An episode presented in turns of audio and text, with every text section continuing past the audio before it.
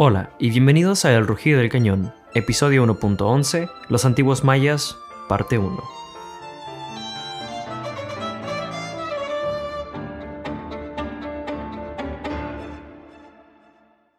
¿Qué tal? Mi nombre es Ale Guevara, bienvenidos a un nuevo episodio de este podcast de Historia de México. Antes de comenzar con el programa, quisiera agradecer a todos los que se acercaron a charlar con el equipo del podcast en el evento de Top Steel Sword Fighters. Gracias a sus preguntas, pronto tendremos un nuevo episodio de preguntas y respuestas. Especialmente quisiera agradecer a Omar Macías de Ritterschaft Hima, quien me invitó al evento. Si están interesados en aprender sobre las artes marciales europeas y la esgrima histórica, dense una vuelta por su canal de YouTube. El link estará en las notas del episodio. También quiero agradecer de manera especial a los Patreon del podcast. Si quieres apoyar el programa y permitir que el proyecto continúe, visita patreon.com diagonal el rugir del canon y aprende sobre los posibles beneficios. Gracias a Delia, Jaime y Carolina, quienes ya apoyan a El Rugir del Cañón. En el episodio anterior se abordó la introducción a esta serie sobre los antiguos mayas, planteando algunas discusiones sobre la forma en la que entendemos a estos grupos culturales y abordando algunas cuestiones básicas sobre el poblamiento y asentamiento de la región. Esta semana retomamos el hilo en los albores de la civilización maya, aunque, como siempre, comenzando con algunas aclaraciones importantes. La primera es que, como podrán notar si revisan la bibliografía del episodio, es que las fuentes, libros, artículos y demás que se consultaron para armar este episodio son mucho más recientes que en otras ocasiones. Esto se debe a dos razones. Resulta que, al menos durante mis años de universidad, los textos con los que solíamos estudiar las comunidades y grupos originarios de nuestro país databan de mediados del siglo pasado. Esto no quiere decir que sean textos obsoletos, ni mucho menos. Las discusiones y descubrimientos que plantean han sido importantísimos para comprender y estudiar la cultura maya. Sin embargo, como verán más adelante, desde entonces la ciencia, la tecnología y la metodología han avanzado notablemente lo cual nos permite comprender y descubrir fenómenos que autores como Ruth Luiller, Thompson, Bloom y otros a quienes hemos mencionado en el show no podían siquiera imaginarse. Entonces verán que algunos datos que presento en el episodio no corresponden al 100% con lo que dijimos la semana pasada, incluso podría llegar a contradecirlos. De nuevo, esto no quiere decir que el episodio anterior esté mal y que tenga que publicar una fe de ratas o alguna cuestión así, sino que los he hecho partícipes de este fascinante viaje que ha realizado la arqueología, la antropología y la historia para poder desentrañar los secretos de una de las regiones más enigmáticas de Mesoamérica. El día de hoy hablaré de los periodos conocidos como preclásico o formativo y el clásico, que corresponden a lo que comúnmente entendemos como el esplendor maya. Agrupar estos dos periodos en un episodio, aunque cronológicamente extenso, no es tan ambicioso como parece. La realidad es que muchos de los sitios más icónicos como Uxmal, Tikal, comienzan a poblarse en los siglos 3 o 4 a.C., pero las construcciones más suntuosas llegan unos siglos después, cuando las comunidades se consolidan como centros de poder y de influencia regional. Quizá el mejor lugar para comenzar este viaje de exploración lo sea el sitio de Aguada Fénix, en el estado de Tabasco, en la zona colindante con Campeche y Guatemala. Esta zona se conoce como las tierras bajas de los mayas y se cree que es uno de los sitios clave para los inicios de la civilización maya. La relevancia del sitio recae en que, como comenté el episodio anterior, suele sostenerse que los mayas comienzan a aparecer en la región entre 1000 y 350 años antes de Cristo, con pequeñas aldeas que marcan el inicio del sedentarismo. Sin embargo, un equipo de investigadores de diversos países realizó un escaneo de la zona utilizando LIDAR, una tecnología similar al radar que funciona con rayos de luz en lugar de ondas de radio. Estos científicos encontraron que en esta zona, que hasta el momento no se había considerado como un sitio importante, existió un asentamiento monumental de 3.000 años de antigüedad. Se trata de una plataforma artificial de tierra compacta sobre la cual se construyeron estructuras incluyendo una pirámide de 4 metros de altura. Esta construcción es la más grande y la más antigua de la región. Resalta porque, si bien no en altura, al menos en extensión, son de mayor tamaño que otras que se construyeron mil años después, contradiciendo la idea de que estos primeros asentamientos eran simples y primitivos. Esta plataforma es tan grande que su volumen supera al de la pirámide egipcia más grande. Takeshi Inomata de la Universidad de Arizona asegura que le hubiera tomado a 5.000 personas unos 6 años construirla. Otra característica de Aguada Fénix es que no se trata de un centro habitacional, sino uno con fines puramente ceremoniales con restos y características que apuntan a una construcción realizada por múltiples grupos culturales. Los habitantes del sitio se movilizaban entre campos temporales para cazar y recolectar comida hasta que comenzaron a sembrar en las cercanías de la región. Si bien las construcciones monumentales no son inusuales para grupos no sedentarios, este sitio, que se abandonó en el 750 después de Cristo, muestra la habilidad de los antiguos mayas para colaborar posiblemente en una sociedad de corte igualitario. Además, sitúa el inicio de los centros maya varios siglos antes de lo que inicialmente se pensaba y nos invita a preguntarnos qué más se esconde bajo el toldo de las selvas del sur de Mesoamérica. A pesar de que el panorama cambie con cada descubrimiento, Aguada Fénix se descubrió apenas hace cinco años, algunas características de los primeros mayas que podemos considerar más o menos certeras son las siguientes. La mayoría de los asentamientos más antiguos consistieron en aldeas basadas en la agricultura y aparecen hace 3500 años. Estos agricultores se alimentaron con maíz, frijol, calabaza y mandioca durante unos 2000 años hasta los cambios del clásico tardío. Durante este tiempo construyeron pirámides, templos, palacios y plazas para juego de pelota con piedra caliza. Si bien, como sabemos, los mayas favorecieron la agricultura de rosa y quema, también desarrollaron sistemas de irrigación y terrazas en algunas zonas. Durante el periodo clásico, que se extiende del 250 al 900 después de Cristo, se fundaron unas 40 ciudades, variando entre los 5 y 50 mil habitantes. Entre estas ciudades sobresalen Tikal, Huaxactún, Copán, Bonampak, Dos Pilas, Calakmul, Palenque y Río-Bec. A diferencia de lo que plantearon los investigadores durante el siglo XX, los mayas no fueron un pueblo de astrónomos pacíficos que dependían de campesinos abnegados. Por el contrario, jeroglíficos como los que se encuentran en los murales de Bonampak evidencian que a lo largo del clásico y el postclásico, los gobernantes mayas combatían activamente unos con otros y capturaban a otros líderes durante sus guerras. Estos cautivos eran torturados, mutilados y sacrificados para los dioses.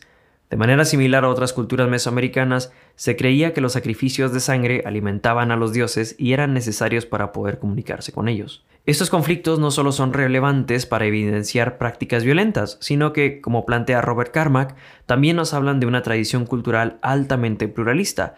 Los mayas no son una sábana uniforme, sino que constituyen un lienzo tejido por múltiples culturas, cada una con sus particularidades que surgen en el contexto de conflictos sociales entre estados, ciudades, señoríos, clases, regiones y comunidades locales. Dicho de otro modo, más que hablar de una cultura maya, podríamos apuntar a diversas culturas que comparten suficientes elementos entre sí para poderlas agrupar como culturas de los pueblos mayas. Después de todo, desde las regiones geográficas podemos dividir a los grupos entre aquellos que habitaron hacia el sur, en las montañas de Centroamérica, los que habitaron en las tierras bajas del sureste mexicano y los que se asentaron más al norte en la costa seca de la península de Yucatán. Los mayas, que alcanzaron una población de varios millones, por lo menos dos, crearon múltiples reinos y pequeños imperios, construyeron palacios monumentales y desarrollaron complejas ceremonias. Como ya vimos en los episodios de los zapotecos y los teotihuacanos, los mayas fueron actores de suma importancia en el sistema mundo que formó Mesoamérica. Durante su época dorada, del 300 al 900 después de Cristo, los mayas extendieron su influencia hasta las costas del Pacífico y enviaron embajadas no solo entre los diversos reinos mayas, sino a otras ciudades como Monte Albán y Teotihuacán. Otro punto importante es que los centros de poder en las regiones eran fluidos y cambiaban con el tiempo. Los primeros grupos dominantes surgen en las tierras altas del sur, pero con el tiempo gravitan hacia el norte en un proceso de siglos que abordaremos en el episodio siguiente. Además de estos centros, sabemos que los mayas establecieron puntos de comercio en la periferia, comerciando bienes no disponibles en la región con sus vecinos del norte y el oeste. Sobre la organización política, es posible que las polis mayas alternaran entre reinos centralizados con un sacerdote rey al centro y provincias segmentarias descentralizadas. Durante los siglos de andar cultural y social de los mayas, es muy probable que también existiera una especie de clase media, responsable del desarrollo de algunos centros, sobre todo en la parte norte de la península. Sin perder de vista la pluralidad de las diversas comunidades, los arqueólogos William Sanders y Barbara Price argumentan que las principales diferencias entre los mayas y otros grupos del centro de México son su mayor dependencia en la agricultura de rosa que de irrigación, que los centros de población eran más pequeños y dispersos, que los estados organizados eran menos urbanizados y el ritmo de crecimiento era menor. Además, notablemente, estos arqueólogos sostienen que los mayas desarrollaron su civilización solo como el resultado de influencias externas de las culturas más desarrolladas tecnológicamente del centro del país. Si consideramos que los mayas tienden a ser vistos como los grandes científicos, astrónomos y matemáticos de Mesoamérica, la postura de Sanders y Price suena como un invento del hombre blanco. Sin embargo, antes de que saquen antorchas, les comento que primero, desafortunadamente, ambos fallecieron en la década pasada y segundo, estos dos antropólogos eran expertos en el tema. La realidad es que probablemente se trate de matices. Como veremos en el siguiente episodio, los mayas sí recibieron una influencia importantísima de los grupos del norte durante lo que llamaremos la invasión tolteca.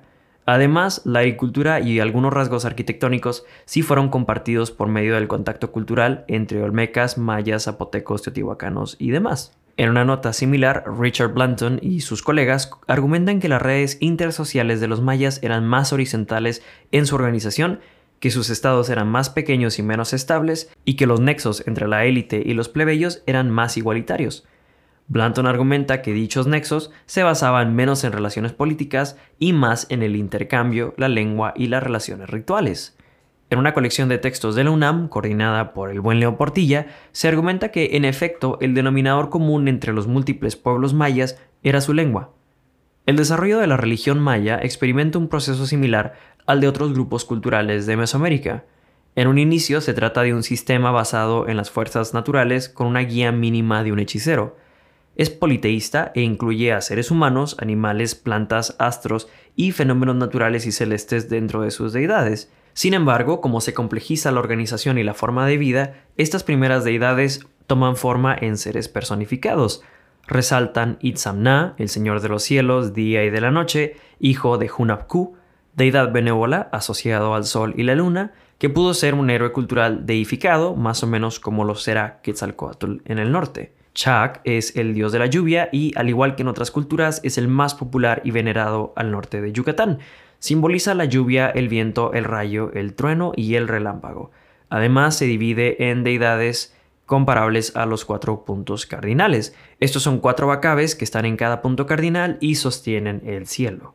Jumkach es el señor de los bosques y de los campos y es el dios del maíz. Apuj, por su parte, es la deidad de la muerte, es una deidad malévola, representada por un cuerpo semidescarnado, acompañado de un perro, la lechuza o el mítico Moan, un ave de mal agüero. Como una diosa buena, tenemos a Ichel, que es la diosa del parto, la luna, la medicina, el arco iris y las inundaciones. De manera interesante está Ishtab, que es la patrona de los suicidas por arcamiento, que, contrario a muchas otras religiones, gozarían de un paraíso especial después de morir. Además está Shaman Ek, la estrella polar, Ekchua, patrón de los mercaderes, viajeros y guerreros, y finalmente Kukulcán, que es el equivalente de Quetzalcoatl, llevado a Yucatán por los soltecas y es de origen teotihuacano. Curiosamente, la llegada de Kukulcán también representa el fin del esplendor maya, al menos en manos de los mayas propiamente dicho. Debido a la importancia que el clima y las estaciones jugaban en los ciclos de la vida de los mayas, los sacerdotes, así como en el caso de los mixtecos, se encargaban de la astronomía, fenómenos importantes relacionados con la agricultura y con la vida diaria. Curiosamente, en mis notas aparece también la idea de meteorólogos glorificados junto a los sacerdotes. Esto no quiere decir que se menosprecie su labor o su función dentro de la cultura o la sociedad maya, por el contrario, da muestra de cómo fenómenos que damos por sentados o que podemos revisar en una app cada mañana eran cuestiones de vida o muerte para estos agricultores. Respecto a la escritura y el calendario de los mayas, existe la posibilidad de que hayan sido desarrollados por los olmecas y perfeccionados por los mayas en siglos posteriores, o que hayan sido compartidos por otros grupos de Oaxaca, el tiempo y el espacio como construcciones simbólicas son tan complejos y ricos en el caso de Mesoamérica que seguramente tendremos un episodio solo para hablar de ellos en las semanas venideras. Dentro de la cosmovisión maya, el hombre fue creado al menos en tres ocasiones para llegar a la versión que conocemos hoy en día. Según el Popol Vuh, el primer hombre fue hecho de lodo, pero no podía hablar ni caminar, ni tampoco sostenerse en pie. Por lo tanto, los dioses decidieron destruirlo con una inundación. Después, los dioses crearon hombres de madera superiores al anterior, pues podían tener hijos, hablar y caminar, pero carecían de entendimiento y olvidaron a sus creadores, por ese motivo también fueron exterminados. Finalmente, los dioses crearon a los hombres de maíz. Moliendo entonces las mazorcas amarillas y las mazorcas blancas, dice el Popol Vuh, hizo Ishmucané nueve bebidas, y de este alimento provinieron la fuerza y la gordura, y con él crearon los músculos y el vigor del hombre. De maíz amarillo y de maíz blanco se hizo su carne, de masa de maíz se hicieron los brazos y las piernas del hombre. Únicamente masa de maíz entró en la carne de nuestros padres, los cuatro hombres que fueron creados. A partir de esta creación, los mayas plantean una lucha eterna entre los dioses buenos y malos que dictaminan el destino de los humanos. Por lo tanto, es necesario ayudar a los dioses buenos y aplacar a los malos por medio de sacrificios, templos y ofrendas. Para poder apreciar mejor la complejidad de estos fenómenos mencionados, así como Aguada Fénix nos dejó ver que estamos un tanto equivocados en la temporalidad de los mayas, echaremos un vistazo a algunos de los centros que revelan uno o más de estos aspectos mencionados. Sin un orden específico, comenzamos el recorrido por el sitio de Caxil-Kiwik, en la región norte de la península de Yucatán, en la zona conocida como Puc Maya. La relevancia de Kiwik recae en que, así como Aguada Fénix, exploraciones con LiDAR arrojaron resultados que no deberían estar ahí. Al barrer el techo de los árboles en la selva maya, los investigadores encontraron que, devorado por la selva, existía un complejo cultural y habitacional que fue fundado en una fecha imposible. Según lo que se creía, la zona donde se encuentra Kiwik fue poblada en el 800 después de Cristo, cuando comienza el colapso de las tierras altas. Sin embargo, estas nuevas exploraciones encontraron edificios que se construyeron en el 500 después de Cristo, o sea, 300 años de la supuesta fundación. Los investigadores encontraron cuevas con pinturas rupestres de jaguares y venados que databan de 500 años antes de Cristo, convirtiéndolas en las pinturas mayas más antiguas de México. Además, se encontraron vasijas de barro rotas deliberadamente como ofrendas. Como dato curioso, cuando los investigadores quisieron reensamblar las vasijas, se dieron cuenta que a todas les faltaba una pieza. Esto es porque quien hacía la ofrenda se llevaba esa pieza a casa como una muestra de que lo había realizado o con alguna importancia ritual. En Kiwik, los arqueólogos han encontrado evidencia suficiente para comenzar a cuestionar viejas dataciones e ideas, se sabe, por ejemplo, que ahí habitó una mayor cantidad de gente antes de lo que se esperaba, y esto apunta a una sociedad más compleja de lo que se había pensado en esta zona de Yucatán. La tecnología LiDAR ha permitido además considerar que por cada ciudad que conocemos, estos sitios estereotípicos con pirámides monumentales, existen docenas de ciudades de tamaño mediano como Kiwik, con 3.000 o 4.000 habitantes. Esto lo argumenta George Pay de Millsaps College quien además observó que en esta zona arqueológica los mayas practicaron la construcción de edificios más grandes sobre otros templos o palacios más antiguos para absorber el poder del edificio original. Esta es una práctica para legitimar el poder, puesto que al construir sobre el palacio antiguo no solo se domina, sino que se establece continuidad con lo anterior. Con ayuda de LiDAR, los arqueólogos han podido encontrar otros edificios importantes, como una mansión de 9 o 10 habitaciones sobre una colina en Kiwik, que señala la existencia de un centro disperso pero con muchos más habitantes de lo que se esperaba.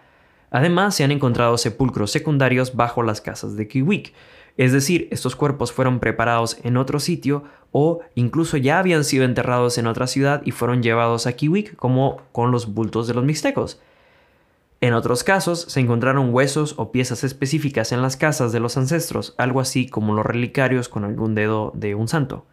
Gracias a los dientes de esos cuerpos, se ha estipulado que los habitantes de esta mansión en Kiwik eran un tanto más afluentes que los plebeyos comunes. Su dieta era diversa y consumían calabaza, chile y otros alimentos a los cuales no todos tenían acceso. Algunas de las conclusiones es que estos habitantes eran dueños de plantaciones de gran tamaño y que esta, al igual que otras casas que rompiendo con lo que se consideraba de la norma, estaban construidas con piedra y no lodo y varas.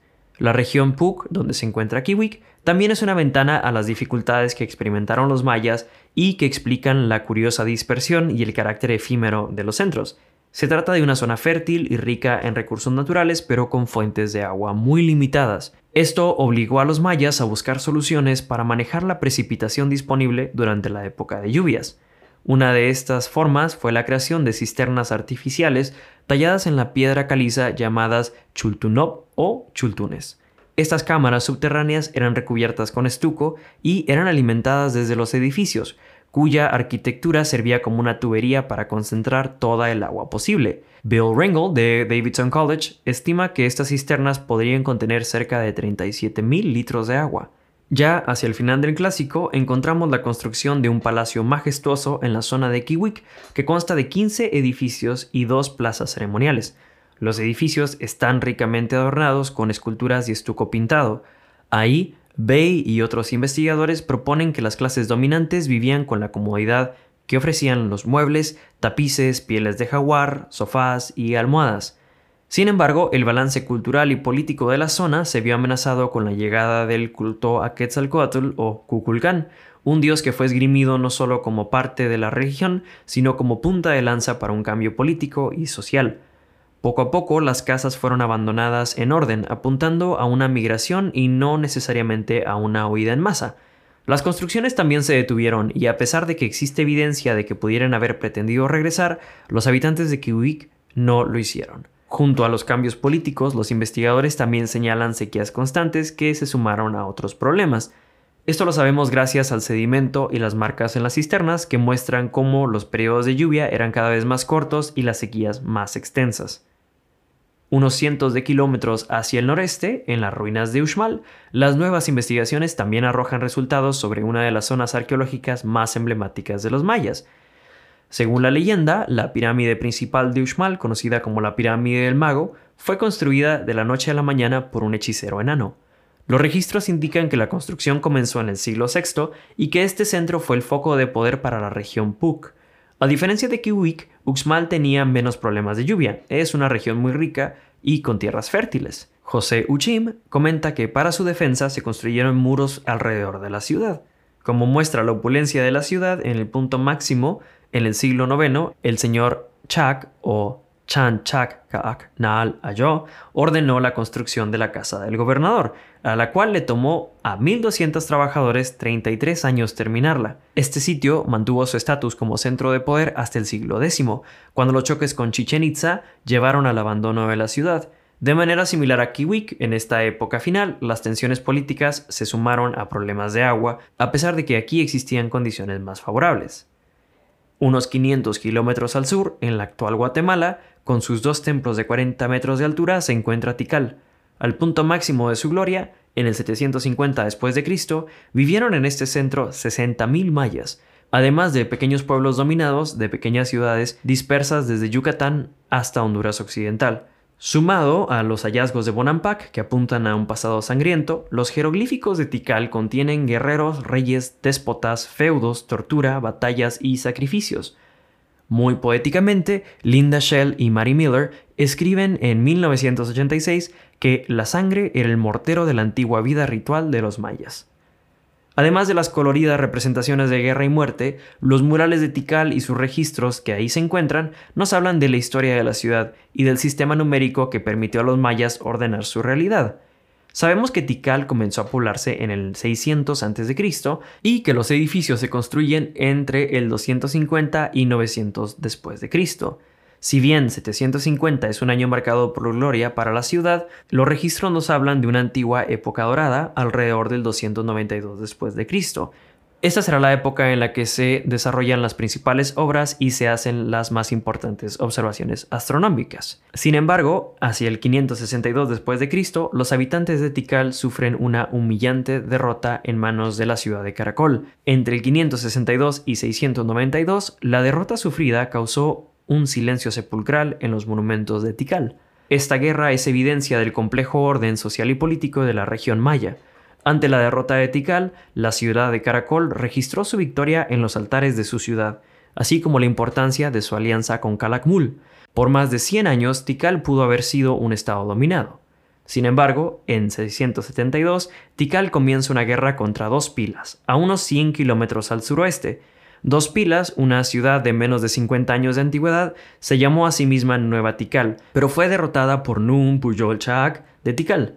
Dos Pilas, aliados ahora con Calakmul, derrotan a Tikal cinco años más tarde. Finalmente, el 5 de agosto del 695, Hassan Shan Kawil derrota definitivamente a Dos Pilas, consolidando el poder y registrando su victoria en un mural que muestra a Hassao jalando al señor de Calakmul con una correa. Como se ha sugerido anteriormente, existieron nexos entre Teotihuacán y Tikal, a unos mil kilómetros al norte.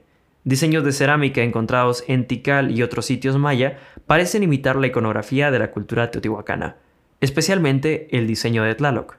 Cerrando con la historia de Tikal, un dato curioso sobre la relación aparentemente pacífica entre las dos ciudades es que una estela registra la llegada de Siyacac, un señor de Teotihuacán que llegó a Tikal el 31 de enero de 388. En un giro sacado de Game of Thrones, ese mismo día, el decimocuarto rey de Tikal, Chak Tok Ichak I, o Pata de Jaguar, murió trágica y misteriosamente.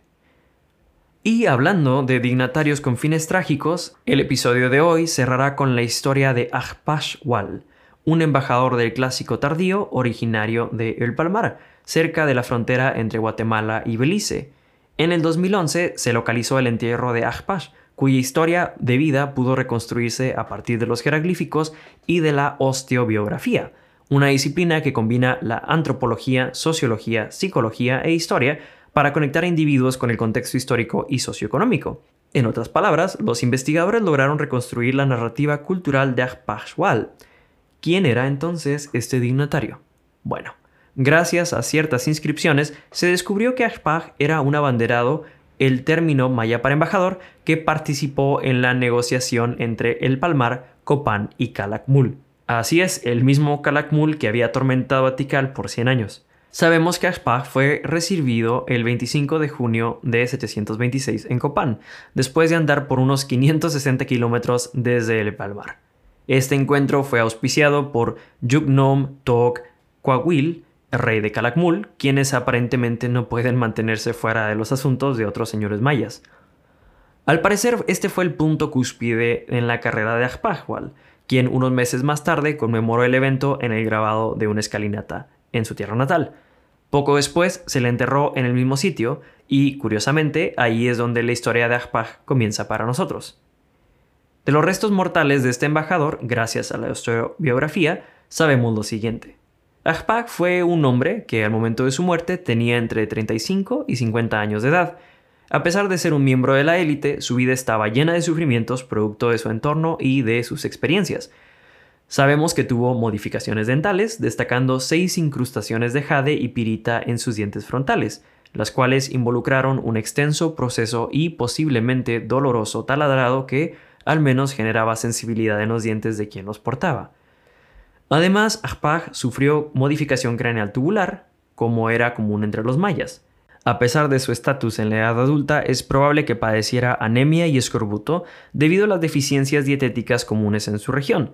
Se sabe que tenía deficiencias de hierro y vitaminas A y B, producto de una dieta inadecuada que dependía del maíz, así como de diarrea, parásitos intestinales, enfermedades infecciosas y otras prácticas culturales comunes en Chichen Itza y Copán, esto apunta a problemas de sanidad y higiene en los centros urbanos de América, los cuales pudieran haber sido exacerbados por el incremento en la densidad de población en el momento en que Ajpaj vivió. Si bien las incrustaciones dentales dan muestra de un estatus más alto y de una posible mejora en su calidad de vida durante la edad adulta, Ajpaj también sufrió una fractura, probablemente en un juego de pelota, y perdió buena parte de su dentadura. Curiosamente, la evidencia más relevante en cuanto a las condiciones trágicas de su muerte se encuentra en una de las incrustaciones dentales que se cayó en algún momento y Ashpach nunca reemplazó, evidenciando una posible pérdida de estatus. Además, en su sepulcro solo se encontraron dos vasijas polícromas, lo cual apunta a una ofrenda modesta que parece contradecir su participación en momentos de gran importancia política para su pueblo.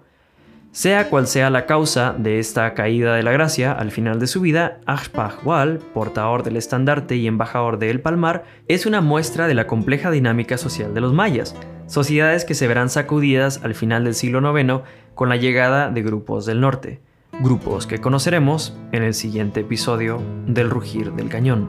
Con esto culmina la primera parte de esta serie de los mayas, Muchas gracias por escuchar el programa. Recuerden que pueden apoyar al podcast siguiendo en redes sociales, particularmente en instagram.com diagonal el rugir del canon guion bajo podcast, apoyando a través de patreon.com diagonal el rugir del canon y mandando tus preguntas, dudas y comentarios a elrugirdelcanon.podcast.gmail.com. Yo soy Ale Guevara, muchas gracias por escucharme, que tengas una excelente tarde. Hasta luego.